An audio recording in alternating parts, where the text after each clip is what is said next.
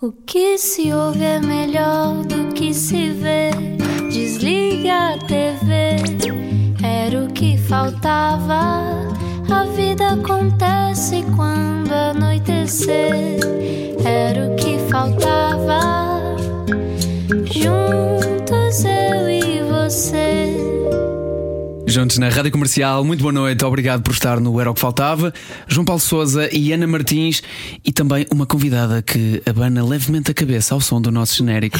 Eu adoro o efeito deste genérico nos nossos convidados. É linda a música. É sempre mágico. E eu adoro a voz desta senhora que está connosco hoje. É a Mónica Bellucci. É a Mónica Bellucci, exatamente. Já lá vamos ver de que forma é que estão relacionadas, mas para já. E agora? E agora?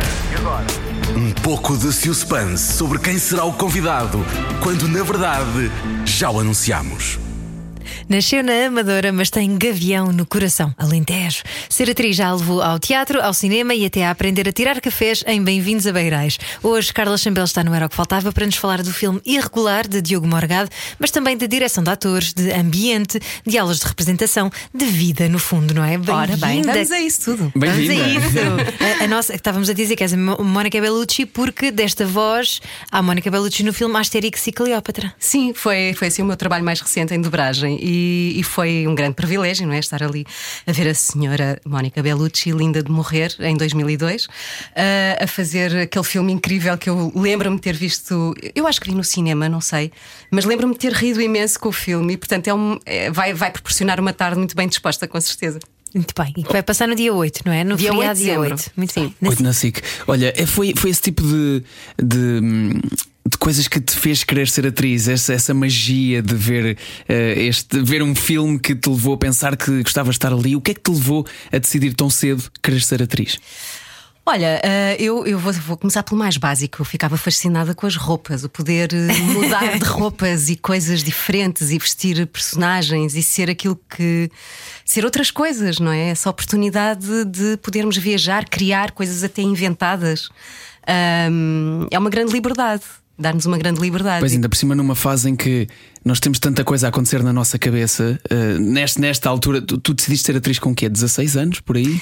Sim, eh, quer dizer, eu sempre tinha gostado muito daquela coisa de querer ser atriz, mas era um bocadinho secreto, porque achava que ser atriz era uma coisa que se passava de pais para filhos. Eu, como não tinha ninguém na família que tivesse nessas Exato. leads, eh, eu achava que era inalcançável e, portanto, deixei assim para trás. Até descobrir que havia o conservatório. E Quando percebi que havia uma escola onde aprender, eu pensei: não, espera lá. Se calhar podia a coisa ser diferente na minha vida. Tirar um curso. Tirar um curso, que é o objetivo dos pais, não é? Não, eu posso tirar o curso de atriz. Então, eh, pronto. Que, é- e que é Foi um que curso que é difícil também de lá chegar, não é?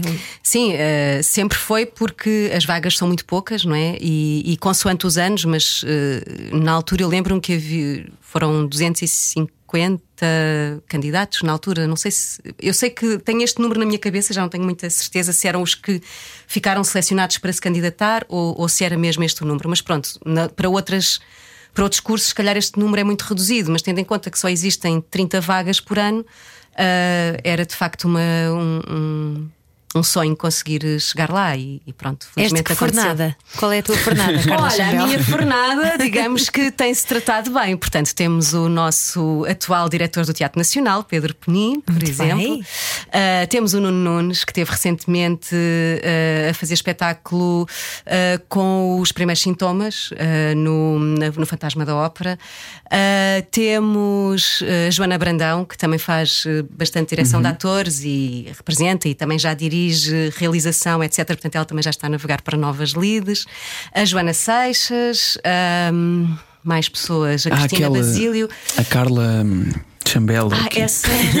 Sabes Exato. que o mais incrível é que havia outra Carla Chambela a concorrer no mesmo ano. A sério? A sério. para o mesmo curso. E só pode ficar uma? Só aceitamos uma Carla que, peço se calhar desculpa. eles enganaram-se. Era a outra. Era a outra. Mas olha, é, é engraçado Um que. beijinho para ela se nos estiver a ouvir. que hum, na idade, na idade em que se tomam este tipo de decisões, às vezes são coisas bastante inconsequentes, não é? Não temos bem noção do que é que isto é na realidade. Uh, tantos anos depois. Há Alguns anos depois, vou ser simpático, já, já, já paraste para pensar no impacto que uma decisão teve na tua vida e, e em tudo o que já conquistaste? Sim, eu, eu quando tinha 17, eu acho que quando nós estamos aí nessa fase, eh, temos. hum, coisas muito decididas na nossa cabeça. Eu já sei o que é que eu quero ser, eu já sei o que é que eu quero fazer. Algumas. E eu já sabia. Algumas, mas às vezes temos assim Mas é coisas tudo muito intenso. definidas, tudo muito. Não, eu sei, Ah, eu quero, eu. intenso, sim, sim. E eu queria ser veterinária, queria ser eh, ter uma quinta onde tratasse de ovelhas, essas coisas. Portanto, já estava tudo muito decidido na minha cabeça. Até que bati com a cabeça no teatro e comecei a pôr as coisas em causa. E eu acho que desde essa data nunca mais tomei nada por garantido, nunca mais tomei nada como decisivo na minha vida. Eu nem sei se vou ser atriz até o resto da minha vida. Não sei.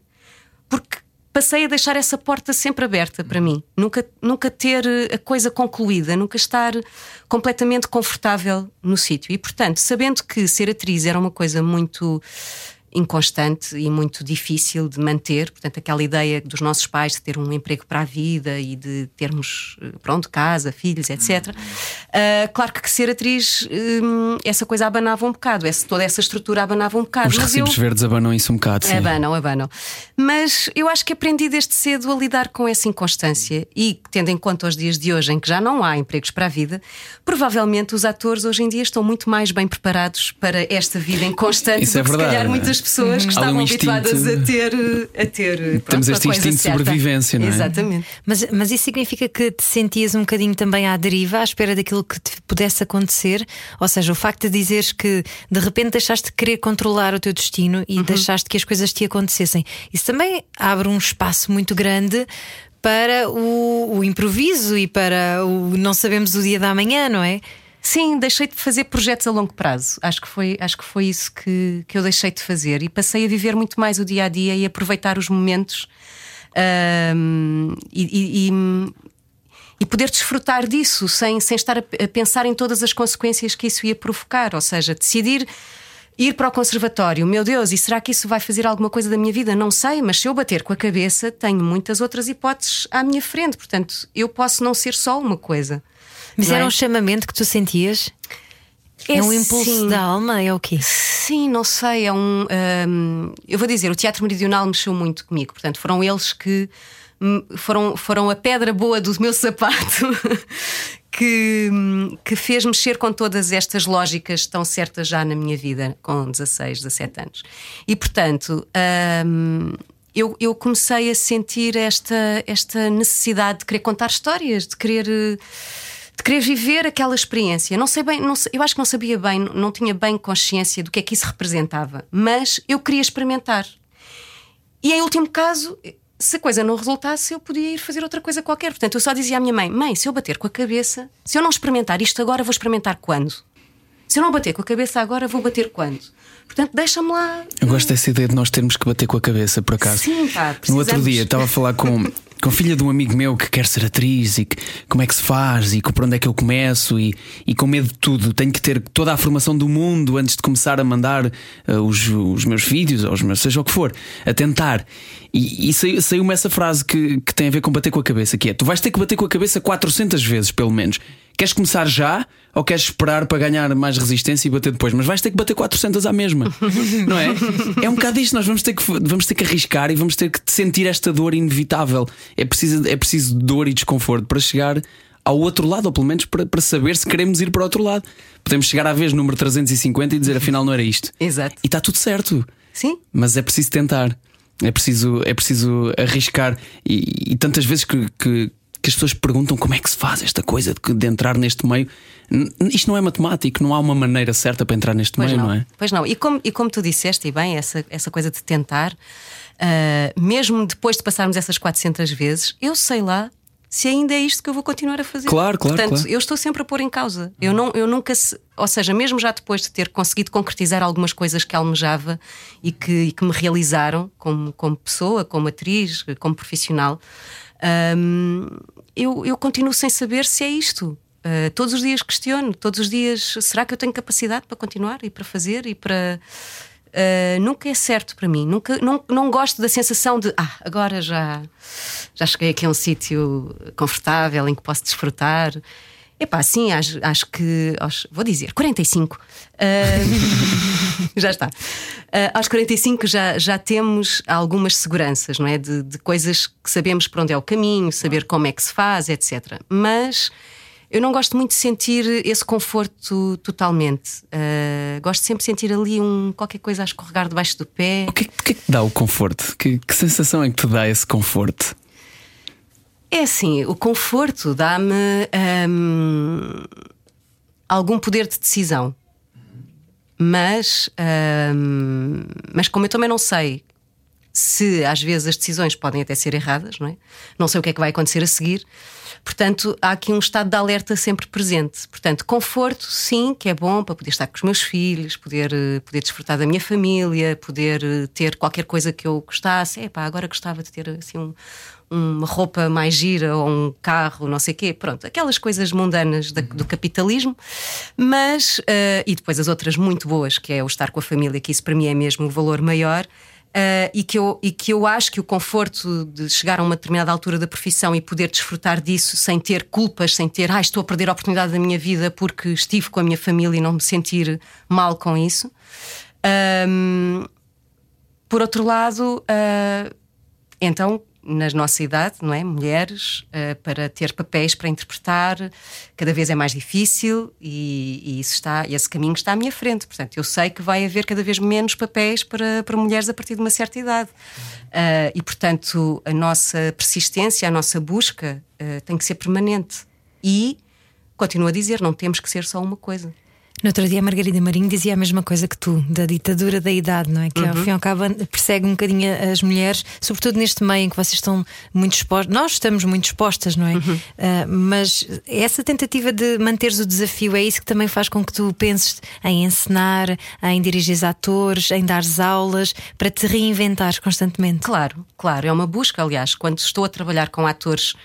Que, que, estão a profissionalizar-se, que estão a, a, a procurar uh, trabalhar a sua formação, eu aprendo imensas coisas. Aliás, mesmo exercícios que eu vou criando, eu vou criando a partir dos alunos que eu recebo, porque, porque eles são uh, figuras criativas, não é? E que estão com vontade de aprender, com vontade de experimentar, de arriscar, e é nesses momentos que eu sinto que também tenho uma liberdade e uma e uma possibilidade de arriscar sem estarmos a falhar, porque na verdade estamos a falhar, ok, até é bom, porque, porque percebemos que se, se, o exercício funciona ou se não funciona, e nós, na profissão, quando estamos a, a concretizar algo profissionalmente, uh, não há muito espaço para a falha, não é? Mas dentro da criação, a falha é absolutamente necessária, a experimentação é absolutamente necessária. Portanto, esses momentos para mim revigoram-me. Uh, enormemente, uh, mas também não só, não só a encenação ou a direção de atores, mas uh, ando a piscar assim o olho, uh, a querer passar também para trás das câmaras, mesmo com uma perspectiva como realizadora ou como, ou como argumentista, porque uh, de facto este universo, este universo de contar histórias, cada vez mais eu acho que puxa por nós e nos desafia a tentarmos concretizar outras coisas para além do eu vou ser atriz, vou interpretar um papel. É? A cara da, os olhos da Ana a brilharem. Eu vou dizer aqui, sabes, Carla, temos aqui uma realizadora ah, e argumentista também. Okay, temos que conversar. É, mas é, isso, é, exatamente isso que é querer contar histórias, seja em que plataforma for e de que uhum. maneira for, mas tentar contar histórias bonitas que toquem as pessoas e que ajudem a gerar mais empatia no mundo, não é? Ao fim e ao cabo. Sim, e, e pronto, e acreditar que também a nossa experiência pode contribuir uh, também para, para a concretização dessas áreas que não nos são tão próximas, portanto, também uh, pretendo procurar formação e, e, aprender com, com os mestres, como eu já chamei os mestres aos meus professores de teatro uh, e de cinema, poder aprender novas coisas, continuar a aprender. Lá está, acho que, isto, acho que isto não acaba. É bom não acabar, é sinal que estamos vivos. E disseste uma coisa muito bonita que eu, que eu agora pensei de onde é que ela vem na minha vida e foi precisamente da escola de atores, que é a história de falhar ser uma coisa boa. É, há muito poucos sítios na, na nossa vida mais uh, mundana onde se aprenda isso, de que falhar é preciso e de que falhar é uma coisa boa. Somos muito pouco motivados a falhar. Uhum. E eu acho que foi na escola de atores que me, que me explicaram esse conceito. Um, e até me estava a lembrar que o Thomas Edison tem, tem esta frase de que inventou a lâmpada. Já agora ele queria criar o telefone e inventou a lâmpada. e depois ele disse: de cada vez que eu falhei, pensei, boa, já descobri que não é por aqui.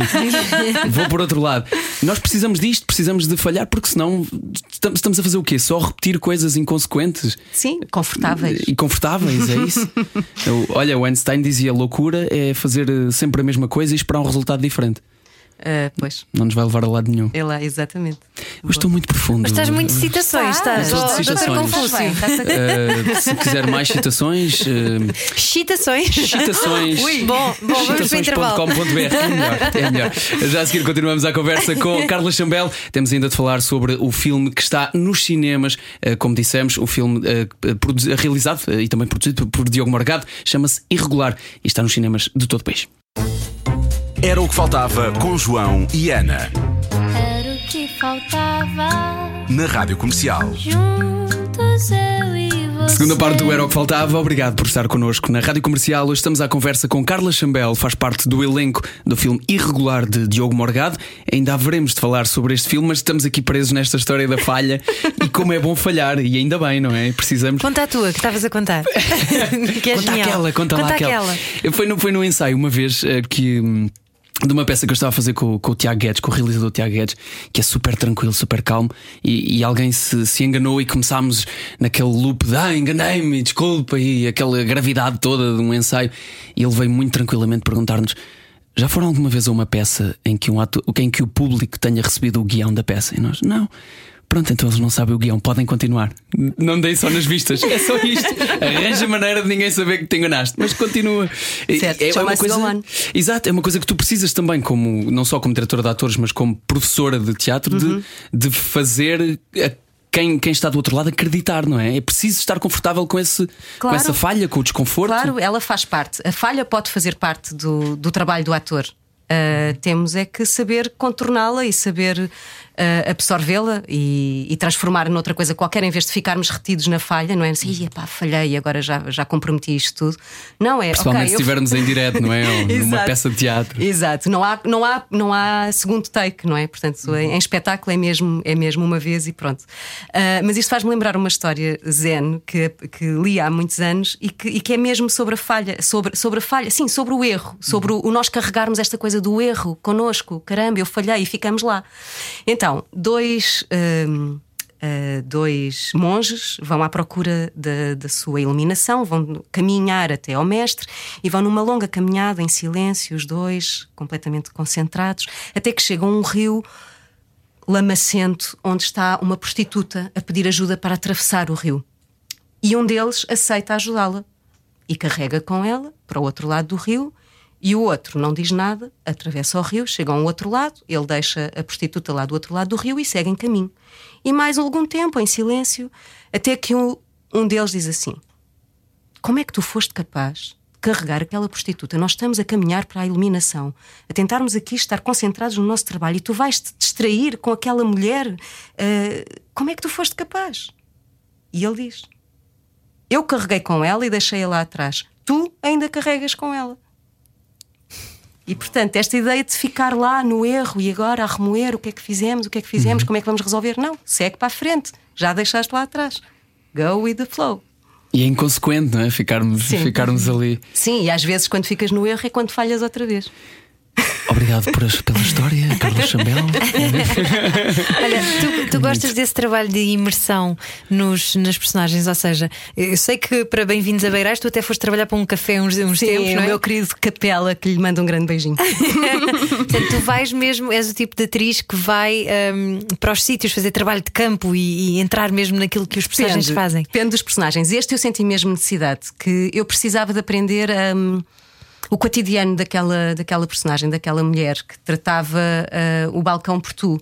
Não é? E eu não tinha essa prática, portanto eu precisava de perceber o que é que eu podia fazer num balcão ah, sem que estivesse tudo escrito no guião ou que o realizador me marcasse tudo o que eu estivesse a fazer. Portanto, eu queria ter essa liberdade de poder saber como gerir o meu cotidiano da minha Marina, que eu estimo muito para todo sempre. Ahm, e, e por isso senti essa necessidade e falei com o Sr. Capela, que, que mora lá ao pé de mim, na, na Portela, e, e ele aceitou. ah, quer dizer, fui pedir primeiro ao patrão dele e tal, mas pronto, aceitou aturar-me ali durante um dia e ensinar-me. Pronto, ele é um mestre, de facto, na- no que diz respeito a, a- a servir os cafés e a pastelaria e tudo aquilo. E portanto, ele Uma coisa que damos muito por garantido, não é? Sim, Às vezes nem se dá exato, valor. pá, E era maravilhoso ouvi-lo falar sobre as coisas, a diferenciar o que é que eram os, a pastelaria, o que é que eram os salgados, o que é que eram não sei o quê, porque aquilo depois tem tudo nomes diferentes.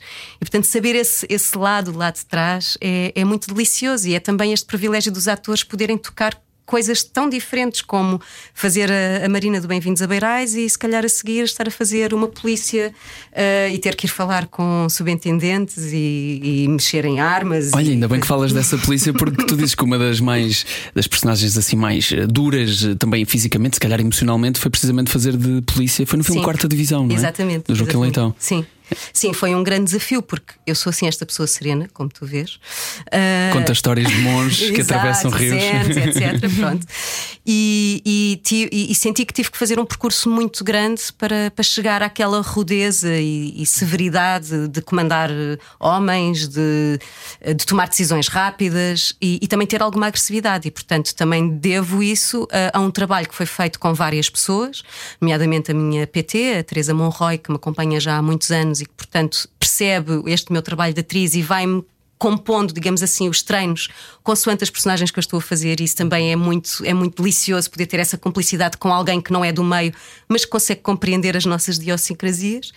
E, e, portanto, o trabalho com ela de treino foi fundamental. Depois também o David Chan, dos Mad Stunts, que me fez a coreografia. Ele é incrível. eh, incrível. O Ruben, que fez a parte de- das detenções, portanto, o saber aprender a fazer o algemamento, o mexer na arma. Ele levou-me para um campo da GNR onde me fez, simulou situações.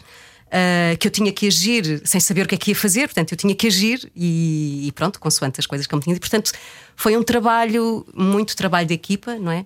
Para construir uma das personagens, porque depois havia todo o resto do elenco que também estava a passar por, eh, por, eh, por ações semelhantes. O, ci- o cinema tem, tem muito isso, tem essa parte de eh, precisares de estar muito confortável e de normalmente teres mais tempo para poderes investir nisso. Eh, na televisão, não havendo muitas vezes esse tempo eh, enquanto estás a filmar, quando é que tu preparas as tuas personagens? Tem que ser antes? Tem que ser, tens, que- tens que as deixar crescer durante o processo de gravação? Como é que funciona? Sim, na televisão eu acho que é tudo mais intuitivo, não é? E eu acho que também é o desafio, é sermos. É o nosso impulso, o, o- geralmente o impulso geralmente é o verdadeiro. Ok? E é o, e é o que vai servir eh, àquela personagem. Ainda bem que temos a direção de atores que nos conduz para dizer: é pá, não é tanto por aí, vai mais por ali. Mas em geral somos convocados a, a ser muito intuitivos na, na televisão e, portanto, hum, eu acho que esse é o maior desafio: é termos uma ginástica emocional absolutamente bem eh, oleada e, e estarmos disponíveis para um dia inteiro de gravações, a levar com imensas cenas, com muitas mudanças de roupa e continuarmos focados uh, para conseguir dar aquele momento de televisão que, que, as, uh, que os canais pretendem, não é? Que contemos aquela história da forma mais emocional, mais interessante possível. E, portanto, é, eu gosto muito desse desafio, enquanto, enquanto atriz, ter essa ginástica emocional muito, muito aliada. Também a ver com a memória, tudo, não é? Porque não temos muito tempo para, para decorar textos, não temos muito tempo para assimilar as indicações do realizador, portanto é tudo tal, tal, tal. E, e a verdade é que a coisa acontece. Eu às vezes não sei como, mas a verdade é que acontece. Então tu daste bem nisso porque, e esta frase é tua, o caos e a organização andam de mãos dadas na minha vida. Disse isso. Tu disseste É, isto. o que faz todo sentido para este, este, este que tu descreveste, este ambiente de novela. Sim. Tens de te preparar muito bem, te organizar muito bem, chegas lá e é o caos. E Sim. agora organiza-te no e meio lidas disto. com isso. Sim. Bora lá. Mas achas que isto é um, é um defeito ou é, um, ou é, na verdade, uma virtude? Podermos, poderes, tanto na tua vida como na vida profissional, teres este, estas duas. eh, oscilares entre o caos e a organização e estares confortável nisso? Bom, eu acho que já sei porque é que falei nisso, porque na verdade eu aparento ser uma pessoa muito organizada, mas na verdade funciono no verdadeiro caos. Ahm, mas eu preciso desse caos, ou seja, há uma sensação de ahm, prazer em partir do caos para depois chegar a uma organização. Então eu preciso que o caos seja muito grande, que é para a diferença ainda ser maior. Estás a perceber? A fazer contraste. Contraste. É uma casa muito desarrumada quando está limpinha. Ai, que coisa Ah, tão aquilo bonita. é um consolo. E portanto, hum, eu acho que funciona um bocado assim com as minhas coisas, com a preparação das personagens, tudo espalhado, as coisas separadas em sítios que não faz sentido. E eu começo sempre por sítios que não faz sentido nenhum, aparentemente, pelo menos pela lógica, eu acho que não faz sentido. Mas que, não sei, são impulsos que eu tento seguir e tento ser fiel a esses impulsos e, e- e pronto. E depois lá chego a qualquer coisa. Depois aquilo, os montinhos vão-se fazendo, as caixinhas vão-se arrumando e a coisa dá-se. Mas, ah, mas eu- eu, eu preciso também dessa oscilação. Preciso dessa. hum, não sei, acho que. Lá está, tem a ver com esta coisa de não estar sempre sempre confortável, é? Uh, ir, entre, ir oscilando entre uma coisa e outra para sentir falta também da outra. Ou seja, quando eu já estou há muito tempo no caos, preciso de me organizar. Quando já estou há muito tempo na organização, preciso de me despentear um bocadinho. Pronto, Isso não é uma forma, pergunto eu agora enquanto psicoterapeuta. estou a brincar, não depois, sou. Depois okay? passamos o recibo. Com tá todo bem. o respeito pelos psicoterapeutas, eu não sou, estou a brincar, claro. Mas uh, se não é uma forma também de nos autossabotarmos, acharmos que ah, ainda não, não sou boa o suficiente aqui, ou eu não me quero instalar demasiado nesta posição de, de super atriz que sou, mas que não quero reconhecer porque tenho medo que o meu ego me inflame, se inflame, aliás. Achas que tem algum grau de Acho que defesa? Acho que sim, acho que sim. Eu acho que nós não sei, vamos, vamos organizando lógicas dentro da, da nossa vida para hum, bom, primeiro de tudo para sobreviver, não é? Porque eh, sup- supostamente o nosso instinto é a sobrevivência. Hum, sendo que nós, sendo animais racionais, podemos ter mais qualquer coisa do que isso. Uh, acho que tem a ver com a concretização, com a realização, com sentirmos realizados com aquilo que fazemos. E, e eu cedo comecei, ou seja, sendo que ser atriz e estar em cima de um palco à frente de uma câmara me preenche muito e me faz sentir muito realizada, também cedo comecei a perceber que não me chega só isso. Ou seja, eu quando as pessoas se identificam lá, eu sou a Carla, tenho 45, sou atriz, eu rapidamente comecei a perceber, eu não sou só atriz. Ou, seja, nós não nos definimos só apenas por uma coisa. E, portanto, todas as outras áreas que eu me, que eu me identifico e que não têm diretamente a ver com a minha área profissional, como, como o ambiente, a natureza, ahm, ou, ou o lado, por exemplo, de, de- aquela, que- aquela ideia de fazer pontes. Ah, conseguir perceber que se nós juntarmos esta pessoa com aquela pessoa vai resultar, se calhar, um trabalho muito interessante, mas como elas nunca se viram, não sabem. Então, se tu conheces as duas pessoas, podes juntá-las e de repente surge uma coisa maravilhosa. Portanto, esse- há muito mais para além de sermos só a nossa profissão, e, e isso, e isso realiza-me ainda mais. Mas foi preciso de, algum- de alguma maneira desiludir-te com, com essa. Com- não, não com a profissão necessariamente, mas com o facto de seres muito a tua profissão, porque numa fase inicial, eh, e isto de certeza que acontece noutras áreas, mas eu também passei um bocadinho por aí e consigo perceber esta, esta intensidade com que se é ator no início, ou quando se estuda para isto, é preciso mergulhar nisto a sério para, se, para se poder aprof- aprofundar e levar isto para a frente. Mas depois há uma espécie de vazio quando se percebe isto afinal não me preenche totalmente, porque é impossível, nada te preenche totalmente na tua vida, eh, sendo apenas uma profissão, porque, porque é o que é. Foi preciso chegares a esse ponto de desilusão, ou foi eh, simplesmente a maturidade que te trouxe isso, e a idade e os filhos e tudo mais? Sim, eh, lá está. Eh, filhos preenchem-nos de uma outra forma completamente diferente. Não quer dizer que nós, para nos realizarmos, tenhamos que ter filhos. Há pessoas que optam por não ter e eu respeito isso imenso, mas de facto, na minha vida.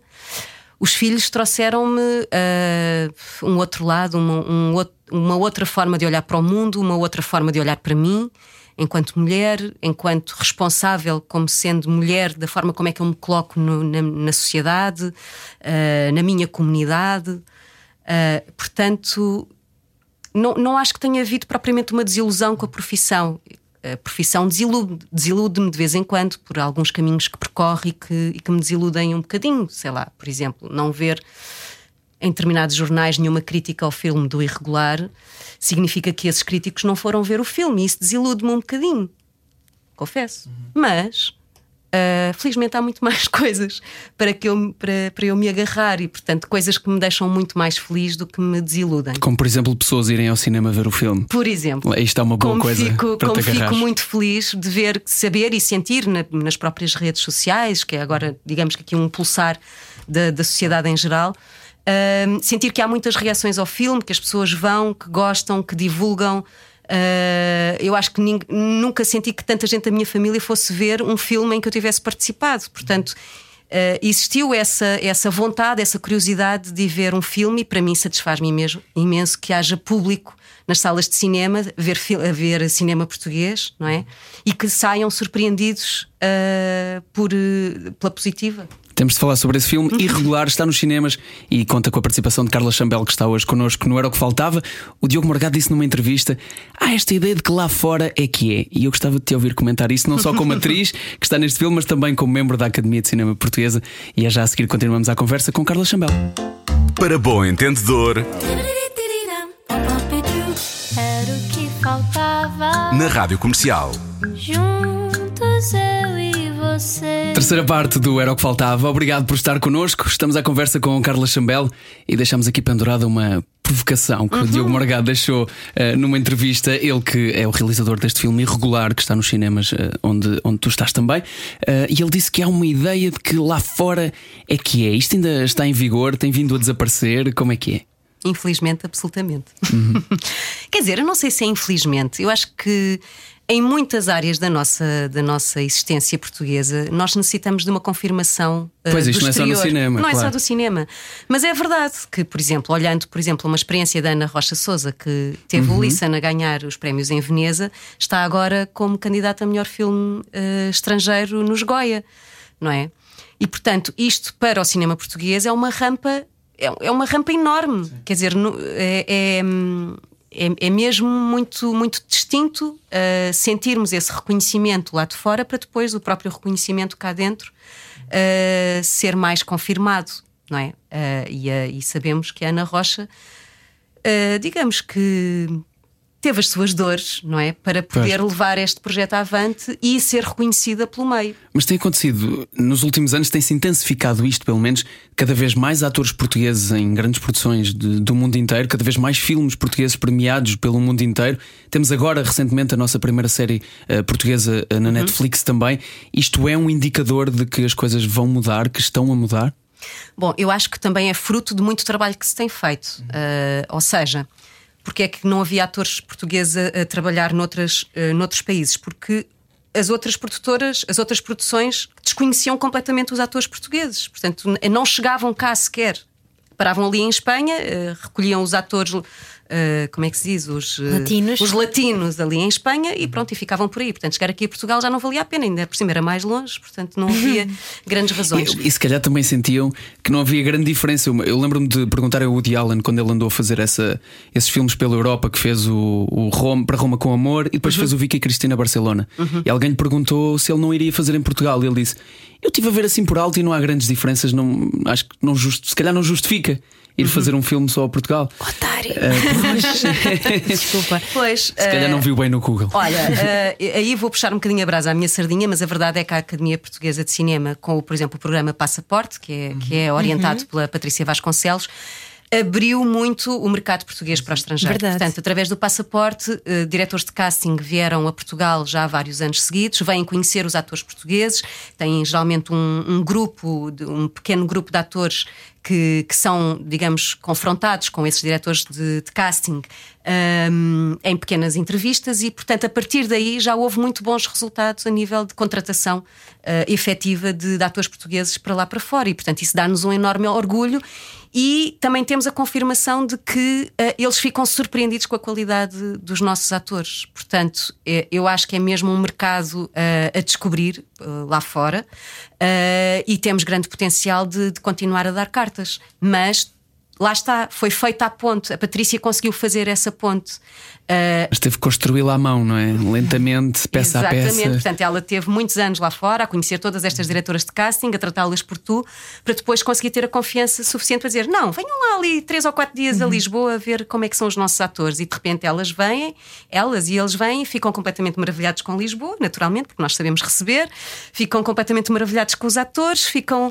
E, e pronto, isso tem trazido frutos. E fico, fico mesmo muito orgulhosa dos meus colegas que, que, já, que já conseguiram dar esse salto, digamos assim. E agora pergunto-te de uma forma um bocadinho mais abstrata se achas que isto também tem a ver com o trabalho de, da autoconfiança, de nós, enquanto profissionais portugueses, de repente percebermos que nós não temos menos, não somos menos do que ninguém, não é? De repente ah, co- conseguimos, cá, também com esta abertura de, de portas, perceber que sim, nós temos as mesmas capacidades e, e às vezes até mais algum humanismo. Ahm, Sim, nós temos aquela qualidade incrível que é sabermos resolver coisas no momento, não é? E essa ferramenta para O um ator, essa ferramenta para um ator é crucial.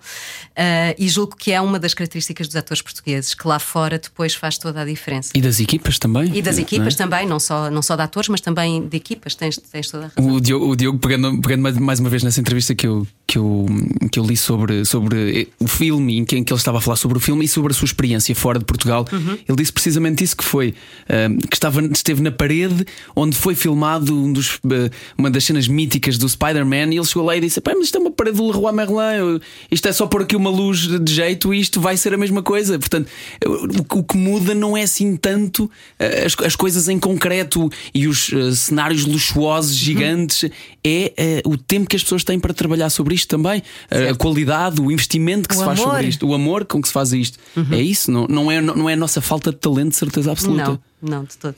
E espero que, isso, espero que isso mude e, portanto, convidamos mais uma vez toda a gente a ir até ao cinema, a ver o filme Irregular uh, que está no cinema, do qual a Carla Chambel uh, faz parte. Queres-nos contar um bocadinho também da tua personagem neste filme, sem spoilers? Okay. Nós estamos instruídos pelo Diogo Morgado para não spoilermos este filme. Sim, Bom, por favor. Mas, uh, podendo falar um bocadinho, a Cristina é uma mulher que entra na história num momento em que o, o personagem do Pedro Teixeira, o Gabriel, está uh, completamente desesperado porque a filha dele desapareceu, não é? Portanto, uhum. ele, ele, ele acha que a filha foi raptada e, portanto, está uh, à procura da, da filha. E quando chega à casa, vê esta mulher na casa dele e, e, portanto, para além da filha, ele acha que a mulher também foi raptada e, portanto, entra aqui num loop de desespero de um homem profundamente desesperado.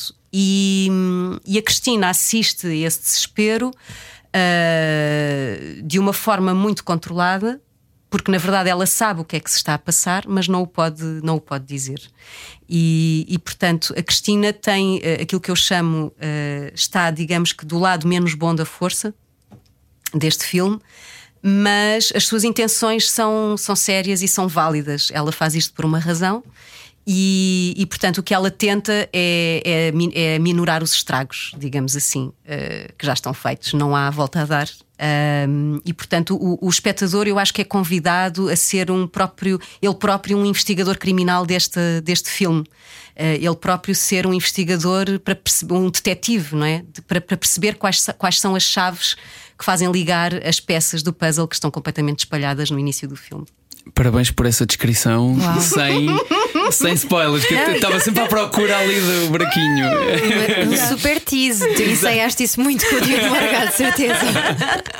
Digamos que já demos assim algumas entrevistas, já deu para ensaiar. Muito bom, muito bom. Olha, não podemos deixar sair daqui, e apesar de estarmos quase a terminar, sem, sem te pedir, e, e pá, para falares um bocadinho do Alentejo, que eu sei que tens esta, esta paixão, e eu acho que esta altura da vida que, que, que, passamos, que estamos todos a passar, desta pandemia, nos fez olhar tanto ainda mais e ainda bem para o nosso país também. Um, e tu cresceste muito próxima, uh, apesar, de não, apesar de não teres crescido lá, muito próxima do Alentejo, continuas a ter esta ligação profunda com ele? Sim, claro. É a terra dos meus pais, não é? Gavião. É uma terra que fica ali num. Uh, num cruzamento de várias regiões, ou seja, é, primeira, é o primeiro conselho do Alentejo, quem vem da, do, do Ribatejo e quem vem da Beira Baixa. E, portanto, recebe influências uh, dessas zonas também. Portanto, tanto na comida como na, no próprio. No, um, a própria paisagem não é o Alentejo que nós conhecemos, não são as searas a perder de vista, não. São montanhas, é olival, uhum.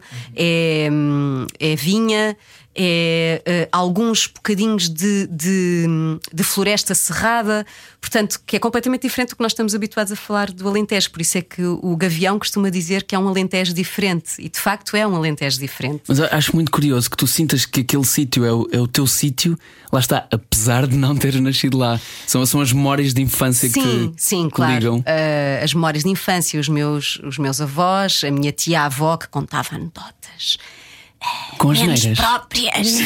são as melhores, são as melhores. Mas que eu adorava a minha tia Catarina.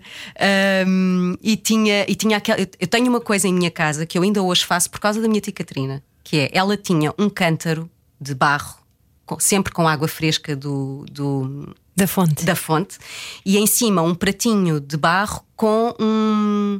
Uh, como é que se chama? Um púcaro de alumínio. Uhum. Um púcaro é assim uma canequinha sim, sim, que tem uma asa, né? uhum. mas de alumínio. E eu, numa feira, uma vez vi um púcaro e eu assim, epá, vou comprar isto para a minha casa.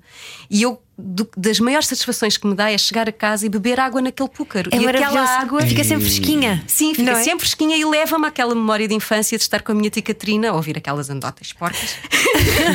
Olha, já agora aproveito para dizer que ainda Sim. no outro dia recebi um desses, um púcaro desses, uhum. de, um, de, um, amigo chamado Gonçalo Pola, que organiza uma coisa chamada Encontros de Alvito uhum. e que que, que é um encontro de música, arte, cultura, etc. E a, o recuerdo deles é precisamente um púcar desses que diz Encontros de Alvite. E lembrei-me logo disso, Então- precisamente porque Maravilha. é o que ele diz: tanto a cerveja como a água ficam sempre fresquinhas. É verdade, sim, senhor, confirma-se. Engraçado como. Tu cresceste no Algarve, Ana? Não, eu vivi lá há alguns anos, mas não Estiveste lá. alguns anos lá, mas é de lá que vem essa recordação? Não, esta É já ah, daqui? É, esta recordação agora é deste amigo que organizou o Ok. Encontros de Alvite. Tu com o Alentejo e eu com o Oeste e vamos todos ligar com um púcar de alumínio. O meu avô chegava, eu todos os dias vinha da escola e o meu avô esperava por mim, isto do primeiro ao décimo segundo ano, esperava por mim ao pé do poço na casa dele, tirava a água com a roldana, puxava e eu tirava com um púcar e bebia. E não era tão bom. Estamos os três ligados por uma coisa tão simples como esta e tantos bonito. E tão portuguesa. E quantos que nos ouvem também que eh, sentirão essa recordação. Obrigado por isto, obrigado por esta De viagem. nada, Carla. muito que bom. bonito. Voltamos um a- brinde com púcar. É isso, um brinde com púcares. E voltamos a recordar que Irregular está nos cinemas. É um novo filme eh, realizado por Diogo Morgado e também com a Carla Chambel, nossa convidada de hoje. Não era o que faltava. Era o que faltava. Era o que faltava com João e Ana. Juntos eu e você. Na Rádio Comercial.